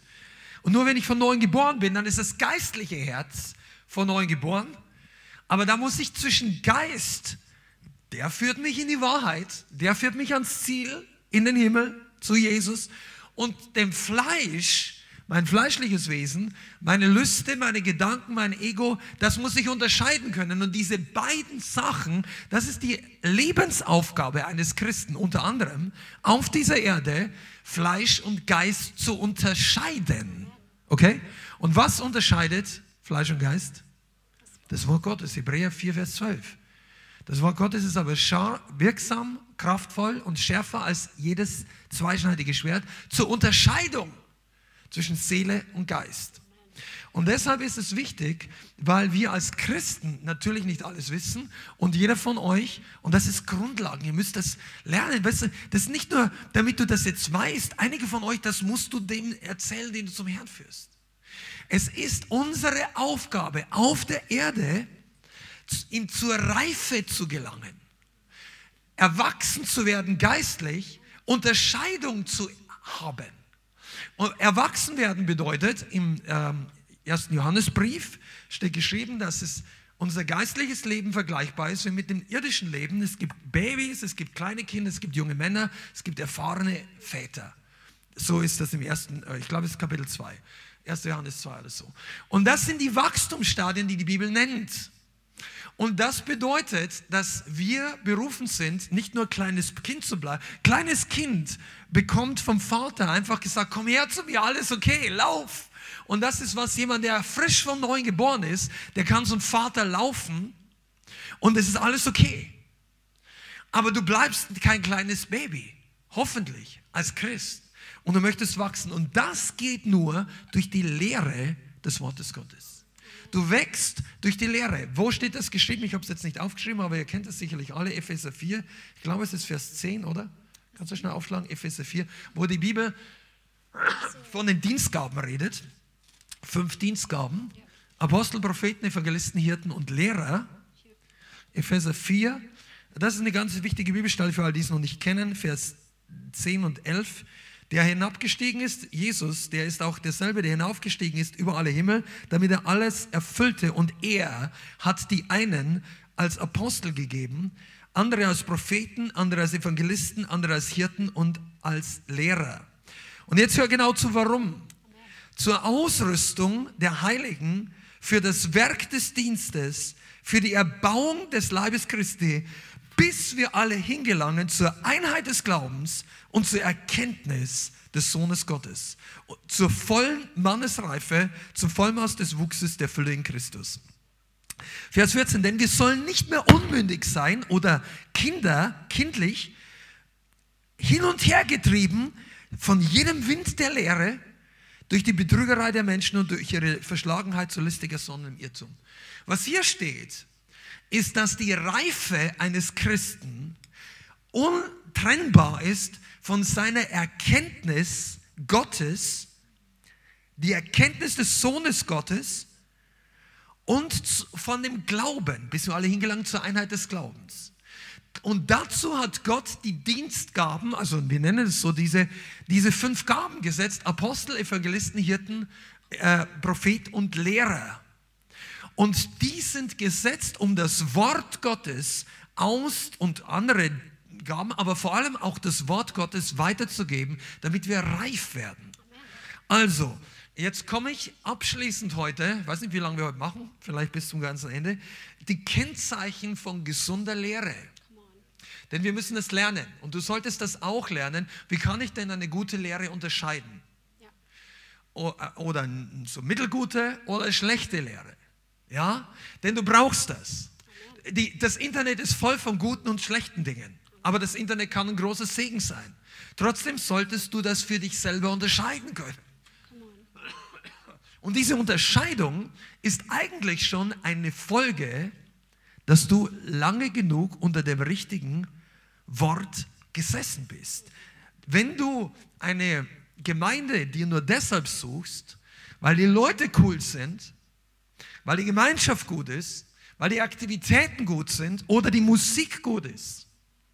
Und wir lieben Musik, ihr wisst das. Aber die Worship alleine bringt dich nicht on track. Die Gegenwart Gottes alleine hält dich nicht fest in der Endzeit. Ja, was kann ich denn besser haben als Gegenwart Gottes? Weißt du, du brauchst Reife. Du brauchst nicht immer nur die Decke der Mama und des geistlichen Papas, die dich einhüllt, bis du irgendwann im Himmel ankommst. Du brauchst Reife. Du sollst nicht Baby bleiben. Wir müssen reif werden und das passiert nicht durch Worship alleine. Obwohl Worship kann, wenn das Wort Gottes drinnen ist, wenn die Texte wirklich Wort Gottes sind und gesungen und prophezeit, dann hat das einen Baustein in unserer geistlichen Entwicklung. Amen. Aber es ersetzt niemals die Lehre des Wortes Gottes. Deshalb haben wir eine ganze Generation. Ich sag's euch, auch die ihr im Internet seid, alle, die ihr äh, weniger als zehn Jahre gläubig seid oder sogar 15 Jahre, pass mal auf, früher wurden die Leute in erster Linie, da bist du, wenn du dich bekehrt hast, ja, du ziehst dich von der Welt zurück und das ist alles, mm, ja, okay. Und dann gehst du in die Bibelstunde. Wenn du eine gute Gemeinde gehabt hast, hast du dich in die Bibelstunde. Das war nicht immer super excited, aber du hast das Wort gehört. Heutzutage kommen die Leute zu Jesus, kommen die Gemeinden, alles passt von Äußeren. Die Leute haben es heute einfacher. Also, also ich, ich früher, die Musik ist manchmal besser als so manche weltliche Musik früher. Die Leute kommen aus allen möglichen Gründen in die Gemeinde. Und dann werden viele junge Leute durch den Worship theologisiert, anstelle durch die Predigt. Weil sie ziehen ihre Theologie aus dem Worship. Und deshalb ist es auch so wichtig, wir singen hier nicht alle möglichen Lieder. Weil die Leute beginnen zu glauben, was sie singen. Anstelle, dass sie das, was sie singen, überprüfen mit dem, was die Bibel sagt. Es bringt auch nichts, wenn du dauernd Sachen singst, die seelisch sind, die nicht das Wort Gottes ist. Deine Seele bringt dich nicht weiter. Deine Seele muss erneuert werden, deine Seele ist super, deine Gedanken, deine Gefühle, aber Wachstum kommt durch den Geist. Wenn du Lieder hast, die das Wort Gottes singen, fantastisch. Das ist noch viel besser. Das ist, steht ja in Epheser 5, Vers 16 bis 18, werdet voll des Geistes, indem ihr zueinander singt, in Psalmen, Lobliedern, geistlichen Liedern. Das heißt, das Wort Gottes gesungen hat Power. Aber wenn wir dann singen, ah ja, Herr, du nimmst mich an, egal wie oft ich sündige, egal wie oft ich sündige, ich kann immer zu dir, das ist ja nicht falsch. Aber was bei Leuten hängen bleibt, egal wie oft ich sündige, egal wie oft ich sündige. Ach, kein Problem, ich kann immer zu dir kommen. Und dann gibt es Lieder, Herr, ich habe keine Lust zu beten. Haben wir hier noch nie gesungen, aber die Lieder gibt's. Ja, aber können wir nicht einfach reden? Also so, so geht das, der Liedtext. Und dann denke ich mir, okay, ich will dem Liederschreiber nicht, wenn das seine ehrliche Erfahrung ist, ist das okay. Lass es ihm beim Lagerfeuer seinem Freund singen. Das ist okay. Ist auch kein Spott. Wirklich nicht. Aber das ist nicht gut für eine ganze Gemeinde, solche Lieder zu singen.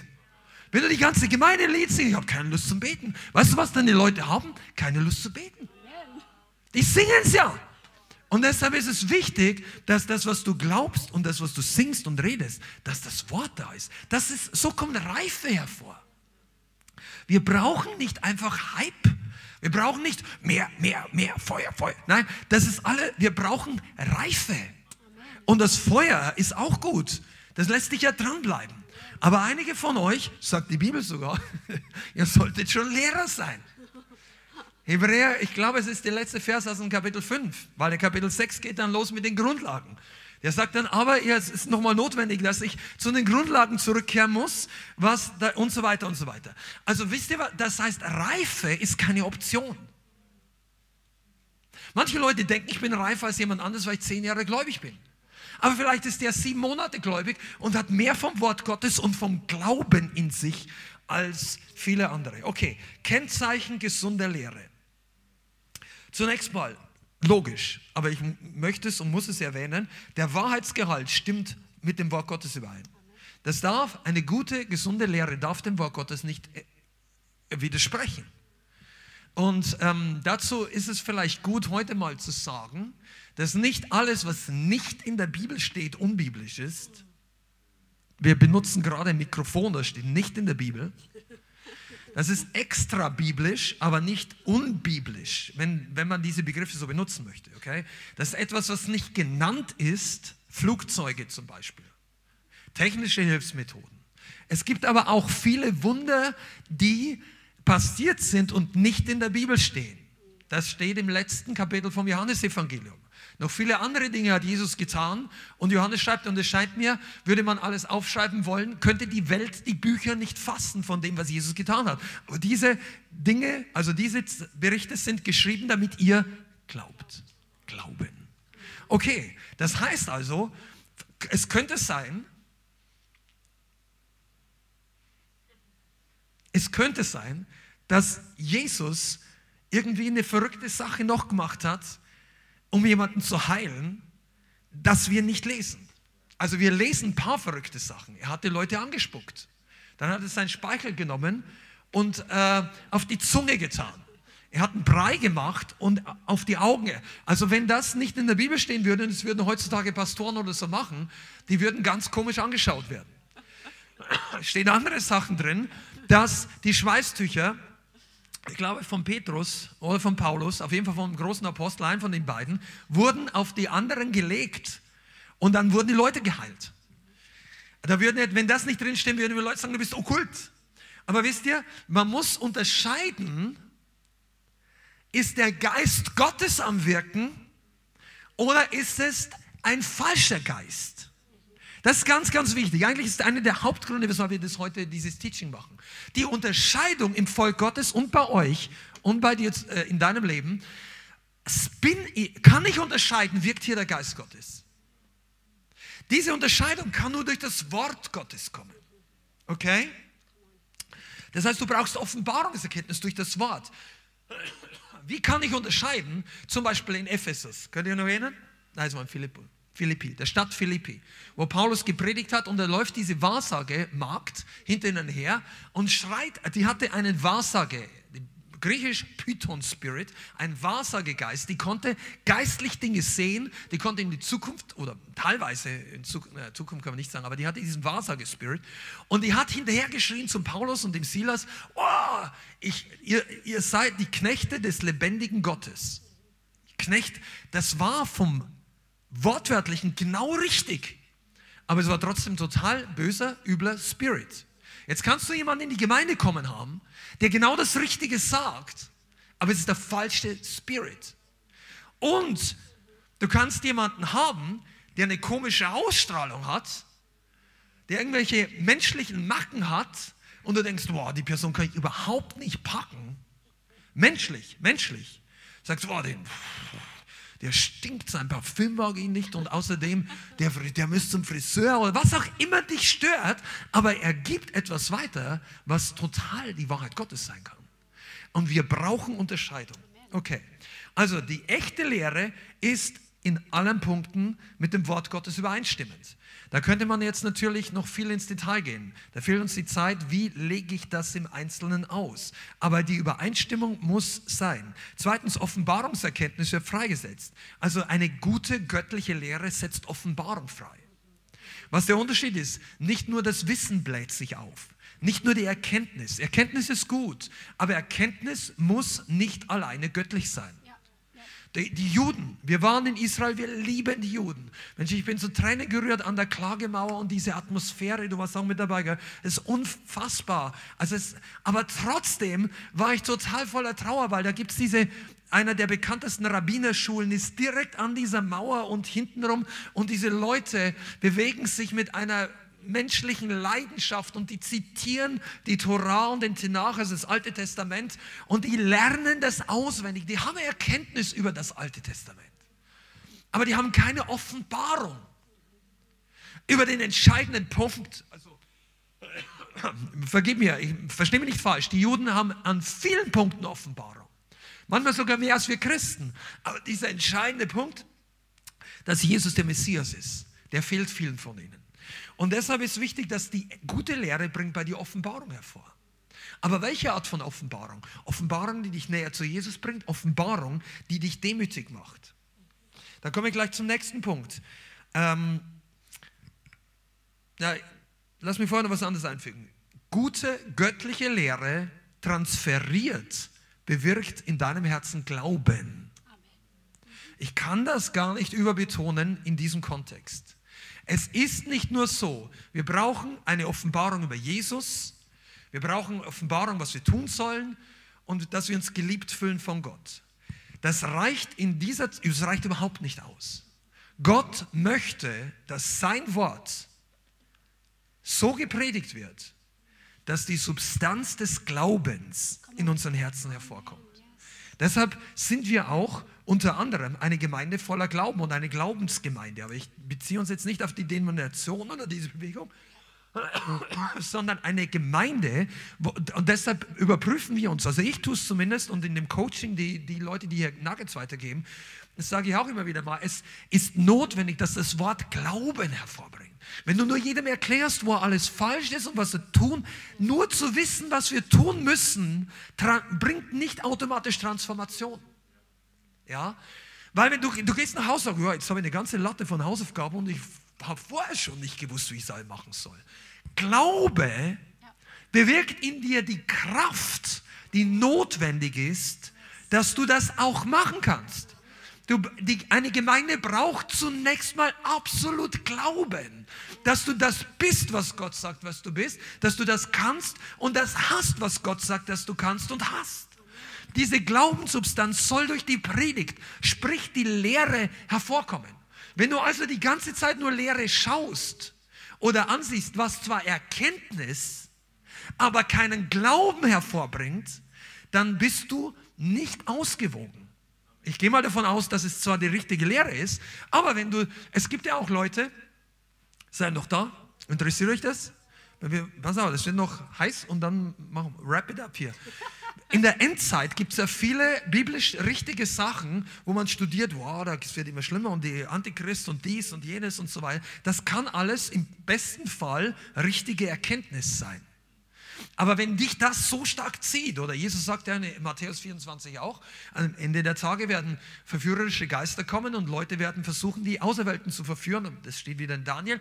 Aber dieses Ganze ist ja ein, eine Wahrheit, die uns bekannt ist dass wir aufpassen müssen, dass wir nicht abkommen. So, wenn du jetzt also alle möglichen Videos anschaust und Teachings zu dir nimmst, der, die Glaubensströmung XYZ exposed und das exposed und das und du denkst, boah, der ist auch nicht ganz richtig, lass mich mal hören.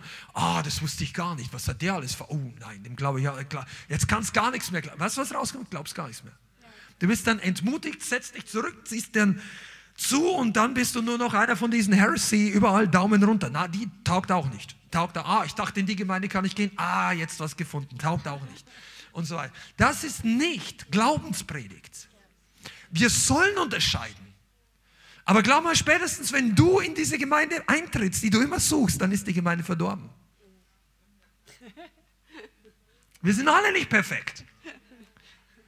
Ja, und wenn du das nicht annehmen kannst, dann musst du nochmal ganz unten beim Kreuz anfangen oder ganz oben beim Kreuz, weil wir alle haben in uns nichts Gutes.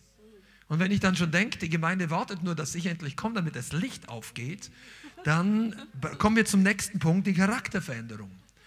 Folge von guter Lehre. Ja, unser Charakter muss sich schneller verändern, als unser Kopf mit dem Denken mitkommt. Come on, das war jetzt das Beste, was du heute hörst. Unser Charakter muss sich in dem Wandel schneller verändern, als unser Kopf sich aufbläht mit Erkenntnis. Weil der Charakter kann sich auch unbewusst verändern. Deshalb nimmst du manchmal Anstoß hier. Weil Gott schleift die Seite, die du nicht hingehalten hast. Manche Leute sagen, hier, Heiliger Geist, reinige mich hier. Und Gott sagt, hier. Und du denkst, ah, das will ich nicht sehen, das will ich nicht hören, ich bin überhaupt nicht. Du würdest es Gott niemals sagen, weil die religiöse Seite verdeckt das wieder. Und dann, aber Gott sagt, hier brauche ich es. Und ich habe ein Spezialwerkzeug. Der Bruder XYZ, die Schwester, die Schwester, ich wollte sagen, Eva ist ja gar nicht Schengen, war ja immer, der, der Drummer, der immer so laut spielt. Und du hast dich extra auf den Safe Position dort hinten gesetzt und plötzlich brummt da der Boss auch immer so. Und du wirst, und dann sagt der Heilige Geist, jetzt denk doch mal an mich. Und ich will jetzt nicht an. Bis, als es dir rausrutscht, denkst du, dass es ungeistlich ist. Denkst du, ja, okay. Halleluja. Und gute Lehre bringt das ans Licht. Das ist, wisst ihr eigentlich, was das die unangenehme Aufgabe eines Pastors, eines Lehrers ist, die Dinge anzusprechen, die die Leute nicht hören wollen? Weil sie Licht in die Finsternis hineinbringen. Bedeutet Wachstum. Wachstum kommt, wenn du merkst, was dich blockiert, du bekommst Hilfestellung, es abzulegen und geistliche Substanz, um zu wachsen. Ja, das ist wirklich, habt ihr das geschnallt? Pass auf, das ist wirklich so. Leute suchen sich aber die Nuggets, also die, die Süßigkeiten, Süßigkeitenpredigt, ja. Die suchen sich dann das raus, was mir jetzt am besten schmeckt. Und dann wird nicht das Immunsystem gestärkt und nicht die geistliche Verdauung und nicht dein geistlicher Muskelkörper, sondern du kriegst einen dicken Bauch geistlich. Und du läufst nicht mehr schnell, bist geistlich unsportlich. Das merkt man dann immer langsam zum Gehorchen. Wenig, wenig Bewegung wenig geistlich Bewegung, passiert wenig vorwärts. Die anderen joggen und du, oh, ich komme nicht hinterher. Und die anderen sagen, es ist alles easy, come on, es ist Freude. Und du denkst, boah, mir macht überhaupt nicht Spaß. Und so. Und so. Das ist, wenn, der, wenn du vielleicht geistlich falsch ernährt worden bist. Das bringt mich zum nächsten Punkt. Ausgewogenheit der Ernährung. Ausgewogenheit der geistlichen Ernährung ist so wichtig, damit du nicht geistlich übergewichtig wirst. Halleluja. Ist nur da? Genauso diese fetten Schafe sind das auch so ein Beispiel, ne? die immer nur essen und nichts tun, die werden richtig dicke Schafe. Genau, genau. Also wir wollen ja niemand, das ist einfach nur ein bisschen witzige Offenbarung, damit du über dich selber lächeln kannst, aber das ist wichtig, ausgewogene geistliche Nahrung. Deshalb solltest du dich auch mit unterschiedlichen Leuten umgeben. Also ich rede jetzt von unserer, ich, äh, Leute, die geistlich reifer sind, Leute, die geistlich äh, sauber sind, der Rest ist Evangelisationsfeld. Oder Jüngerschaftsfeld, okay? Also ich meine es ganz ehrlich. Äh, such dir die Leute, von denen du geistlich was empfangen, mit denen du gut austauschen kannst. Der Rest kann sein, dass Jüngerschaftsgebiet ist, wo Leute on fire, gibst ihnen was Gutes weiter, aber das sollte nicht deine besten Freunde sein, die, die geistlich eher noch so nach unten ziehen. Und der Rest gehört evangelisiert. Also ich meine es nicht von oben herab, das ist einfach, das sagt die Bibel. Habe nichts gemein mit den unfruchtbaren Werken der Finsternis. Gemein bedeutet im Herzen.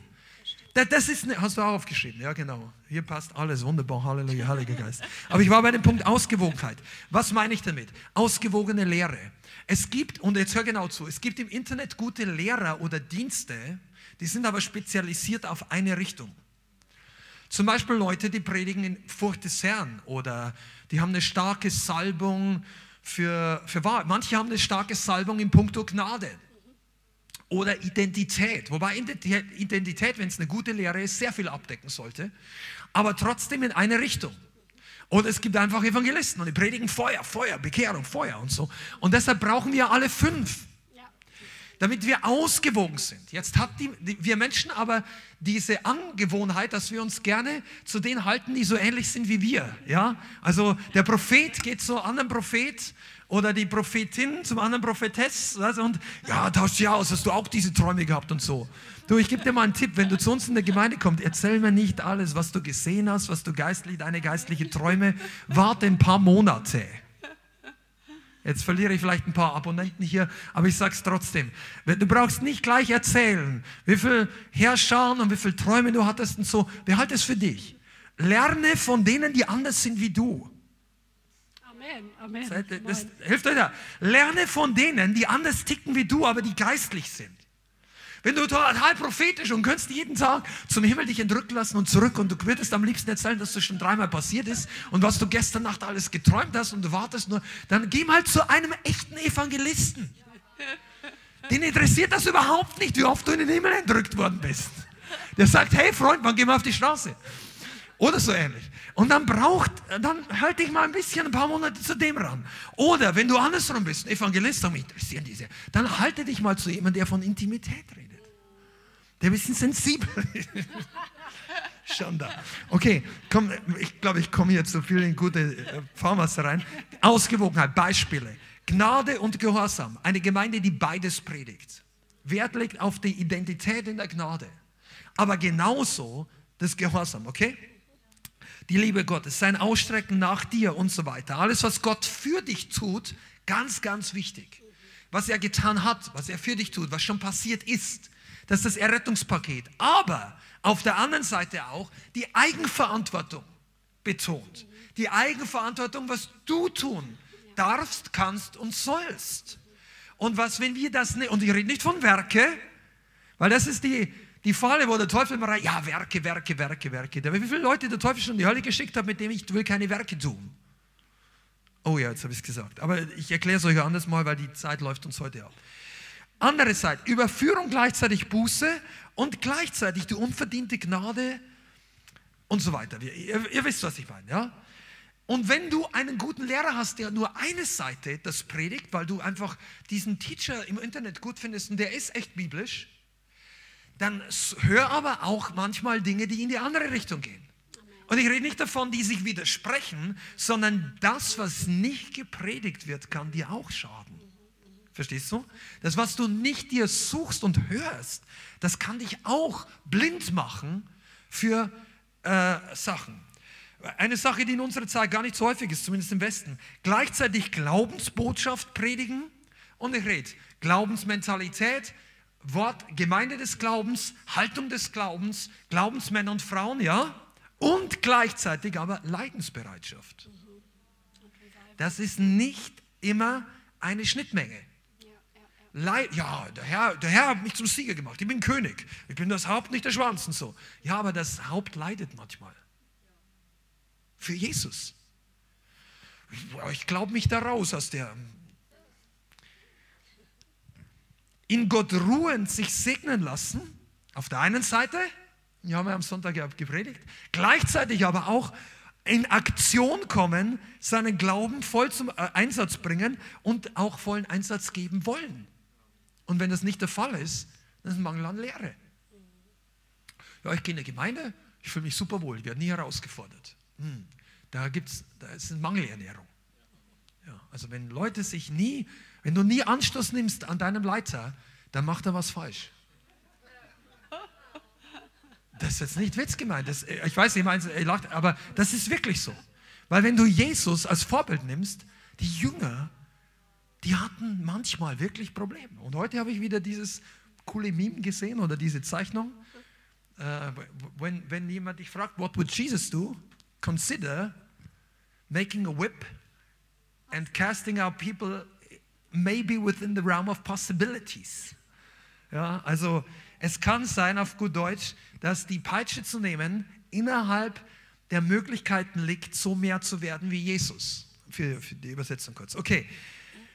Ähm, ich muss noch ein bisschen vorwärts gehen. Okay, das habe ich schon gesagt. Kennzeichen von guter Lehre. Schau nicht nur auf das, was die Leute sagen, sondern auf die Frucht. Das ist extrem wichtig. Ja, das steht nicht in der Bibel. Und du schaust dir die Frucht bei den Leuten an, wie sie genau wissen, was alles gehört und nicht. Und du denkst, also diese Frucht ist zumindest auch nicht in der Bibel. Oder einfach nur keine Frucht. Wenn dir einer erklären will, warum alle keine Dämonen mehr ausfahren, keine Leute mehr geheilt werden, dies und alles nicht, er schickt die Leute heim von den Leuten, die depressiv sind, 30 Prozent oder 10 Prozent enden doch im Selbstmord, dann ist das nicht die Frucht, von der der Bibel redet, wenn Jesus gekommen ist, um Leute frei zu machen. Du darfst, versteht ihr, was ich meine? Also, Frucht ist einer der Hauptgründe, wie ich Lehre beurteilen kann. Also natürlich zunächst mal am Wort Gottes, keine Frage. Aber es gibt Dinge, wo du echt überlegst, ist es jetzt so oder so? dann schau dir die Frucht. Was bedeutet Frucht? Welche Frucht bringt gute Lehre hervor? Pass auf, Wiederherstellung der Person. Wenn die Leute kaputt sind über zehn Jahre, nicht wiederhergestellt werden, dann ist das mindestens nicht die ganze Wahrheit. Dann, da stimmt was nicht, versteht ihr? Zweitens Charakterveränderung. Habe ich ja schon genannt. Das ist eine Frucht von guter Lehre. Wenn in einer Gemeinde Charakter auf Dauer nicht verändert werden, und sind Menschen, vielleicht widerstehen die Leute der Predigt massiv, kann sein, aber das ist kein Dauerzustand, zumindest in unserer Gemeinde nicht. Da, da wirst du hier nicht über Jahre glücklich werden, wenn du die ganze Zeit der Predigt widerstehen musst. Aber wenn Leute das nicht tun, sondern einfach überall Ja und Amen sagen können, aber es verändert sich trotzdem nichts, dann ist möglicherweise die fehlende Lehre in dem Bereich dann, was ist weiter eine gesunde Frucht? Göttliche Demonstration und Manifestation der Kraft. Wenn keine Kraft mehr wird, keine Zeugnisse, keine Heilungen, wenn die biblischen Resultate fehlen, dann sollte man auf Dauer auch mal fragen, wird denn das Richtige gelehrt? Wieso sage ich das? Je, Rainer Bonke hat es mal gesagt, predige Jesus, dass er, dass er rettet und Jesus bestätigt das Wort und er rettet. predige den Jesus, der heilt, plus Rettung, dann wird Jesus beginnen, die Leute zu heilen. Also wenn wir hier Dinge, wenn wir Gott nicht präsentieren als denjenigen, der Wunder tut und dann natürlich auch im Glauben Schritte machen, dann wird es nicht passieren. Du kann, Zustimmung setzt den Himmel nicht frei. Nochmal, nur die Tatsache, dass du der Bibel zustimmst, heißt nicht, dass das Reich Gottes sich manifestiert. Das braucht Bewegung, Aktion, Glaube, okay? Okay, über Reifwerden habe ich schon gesprochen, göttliche Unterscheidung ähm, und so weiter und so weiter. Ich möchte jetzt, wir haben noch ein paar Minuten. Vielleicht können wir hier noch kurz was genau, dazu sagen, oder? Kannst dich gerne dann auch äh, die letzten paar Minuten wieder. Also, wenn ihr Prediger und Lehrer hört oder seht, dann beurteilt die eben nicht nur nach den äußeren Wundern, obwohl es wichtig ist, dass wir, also wir, wir reden Wunder nicht schlecht. Wir sind hier keine ähm, in der Hinsicht Evangelikale oder wie nennt man das? Ähm, ich kenne das auf jeden Fall keine, keine Denomination und Glaubensrichtung, die sagt, die Wunder haben aufgehört und das ist alles nicht wichtig. Ich glaube, dass die Welt braucht, die Kraft Gottes demonstriert. Aber nur die Tatsache, dass in einem Dienst Wunder und Zeichen passieren, Befreiungen, Heilungen, vielleicht Dämonen austreiben, was auch immer, ist noch nicht die Bestätigung, dass jede Lehre, die diese Person predigt oder lebt, richtig ist. Das heißt nur, dass sie im Prinzip der Heilung oder in diesem Bereich der Dämonenaustreibung zum Beispiel oder was auch immer, der Geistesgaben, haben sie richtige Prinzipien erkannt, wandeln darin und Gott bestätigt dieses Wort bezüglich diesem Bereich. Es kann aber sein, dass sie woanders eine komplett andere vielleicht auch falsche Offenbarung haben. Das heißt, nur weil einer besonders gesegnet, besonders viel Zeugnis hat, lass dich da nicht täuschen, okay? Nur weil einer besonders viel Gegenwart Gottes in seinem Livestream oder in, seiner, in seinen Videos, die du hast, heißt auch nicht, dass alles richtig ist. Das heißt einfach nur, dass die Gegenwart Gottes geehrt wird und gewisse Voraussetzungen stimmen. Ich denke, ich sage aus eigener Erfahrung, man kann auch ein gewisses Maß an Gegenwart Gottes nicht haben, wenn die Hälfte der Gemeinde in Sünde lebt, weil das hat bei uns noch nie funktioniert. Ich kenne keine Gemeinde, wo es funktioniert. Aber es heißt trotzdem nicht, dass wenn die Gegenwart Gottes da ist, dass alles sonst richtig ist. Das kriegst du ja öfter mal als Argument, wenn Leute in den Großkirchen, wo Aufbrüche sind, aber als freie Gläubige, als freie, als Evangelikale, als charismatische Christen, die aber eigentlich gar nicht in der Kirche waren, sagen, ah, der Heilige Geist wirkt auch, lass uns da hingehen und das ist alles super und ich spüre die Gegenwart Gottes. Dann sage ich, okay, das ist nicht das Kriterium Nummer eins. Da können die vielleicht einen guten Worship-Zeit haben. Ähm, und so weiter. Aber trotzdem ist die Fundamentalwahrheiten entscheidend über Freiheit oder Gefangenschaft und über, ja, über die, die komplette Frucht. Wenn du einen Dienst prüfen willst, ähm, dann gibt es verschiedene Dinge. Also wir prüfen, wie Jesus sagt, ähm, wir sollen die Frucht prüfen. Ähm, die Lehre ist wichtig, dass wir die Lehre prüfen. Es ist auch wichtig, dass wir die Wurzeln prüfen. Woraus entspringt das Ganze? Woraus zieht das Ganze seine Kraft? Woher kommt die Kraft in diesem Dienst? Ähm, woher, wie fließt der Saft, die Nahrung? Ja? Ähm, und am Charakter eben des ähm, Predigers, wobei wir alle in einer Schule sind und immer weiter geschliffen werden. Aber es müssen gewisse Grundsachen äh, richtig sein, beziehungsweise auch der heilige Lebensstil da sein. Also die Frucht, die Wurzeln, die Lehre und der Lebensstil bzw. Charakter. Das genau. sind ein paar Punkte, auf die man schauen sollte, wenn man einen Dienst prüfen möchte. Und natürlich die, also mit der Bibel vergleichen. Amen. Ich hatte noch ein paar Stellen. Es gibt so viele Bibelstellen, nur mal abschließend, wo Paulus oder auch der Heilige Geist in den Briefen, alles nach der Apostelgeschichte, wo mehrfach gewarnt wird, beziehungsweise heißt, darauf hingewiesen wird, dass äh, wir auf die Lehre aufpassen sollen. Und ich möchte euch das mitgeben, das ist ein Schatz. Dein Glaubensleben hängt davon ab, wie sehr du das bewahrst wie du das festhältst, von dem du weißt, es ist das Wort Gottes. Und wir, wir, wir haben es gerade in Epheser 4 gelesen, nicht mehr von jedem Wind der Lehre hin und her getrieben. Sag, wow, das klingt cool, das ist neu, wow, da passiert was. Und dann plötzlich schmeißt du andere Sachen weg, die aber dein Leben transformiert haben. Oder du weißt, dass es Wort Gottes ist. Vielleicht fühlt es sich nicht so angenehm an, aber es kann dein Leben retten. Also in 1. 2. Timotheus schreibt Paulus zu Timotheus. Zum Beispiel 1. Timotheus 4, Vers 16. Habe Acht auf dich selbst und auf die Lehre. Beharre in diesen Dingen. Denn wenn du dies tust, so wirst du sowohl dich selbst erretten, als auch die, die dich hören. Also hier ist eine absolute Verantwortung. Zweiter Johannesbrief. Äh, Johannes wird immer als der Apostel der Liebe äh, bezeichnet. Ist nichts dagegen zu sagen. Aber im zweiten Johannesbrief, äh, Kapitel 1, Vers 9, jeder, der weitergeht und nicht in der Lehre des Christus bleibt, hat Gott nicht. Wer in der Lehre bleibt, der hat sowohl den Vater als auch den Sohn. Wenn jemand zu euch kommt und diese Lehre nicht bringt und er redet vom echten, klaren Evangelium, so nehmt ihn nicht ins Haus auf und grüßt ihn nicht. Wer ihn grüßt, der nimmt teil an seinen bösen Werken. Das sagt der Apostel, sogenannte Apostel der Liebe. Du sollst nicht einladen, sollst gar nicht mit ihm. Und er redet nicht von Leuten, die evangelisiert werden müssen, sondern von Leuten, die eine komplett andere Glaubensüberzeugung haben und in dieser Lehre festgefahren sind, aber zum Schaden. Also hier gibt es einen interessanten Bereich, der selten in letzter Zeit erwähnt wird. Und über die Offenbarung brauchen wir uns gar nicht unterhalten. Zwei von sieben Gemeinden, 28 Prozent statistisch, hatten Probleme mit falscher Lehre und das erst noch nicht mal 100 Jahre nach der Gemeindegründung, nach Pfingsten. Und 2000 Jahre später ist der Prozentsatz durch die Decke. Ja. Äh, Pergamon und Thyatira kannst du zu Hause anreden, die Lehre Biliams, die Lehre der Nikolaiten und die Lehre Isabels. Und diese Sachen waren damals Jesus persönlich wichtig. Das war Jesus, der die anspricht. Das war nicht irgendein ein Lehrwächter, Apostel oder so, wo du denkst, naja, der ist ein bisschen streng, Jakobus und so. Nein, das war Jesus, der persönlich redet. Warum? Weil es Schutz ist. Schließen wir damit ab und sagen, Schamar, bewahren. Bewahr was Gott in dein Herz gelegt hat.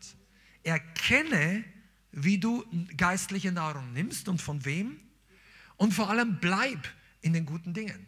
Amen. Amen.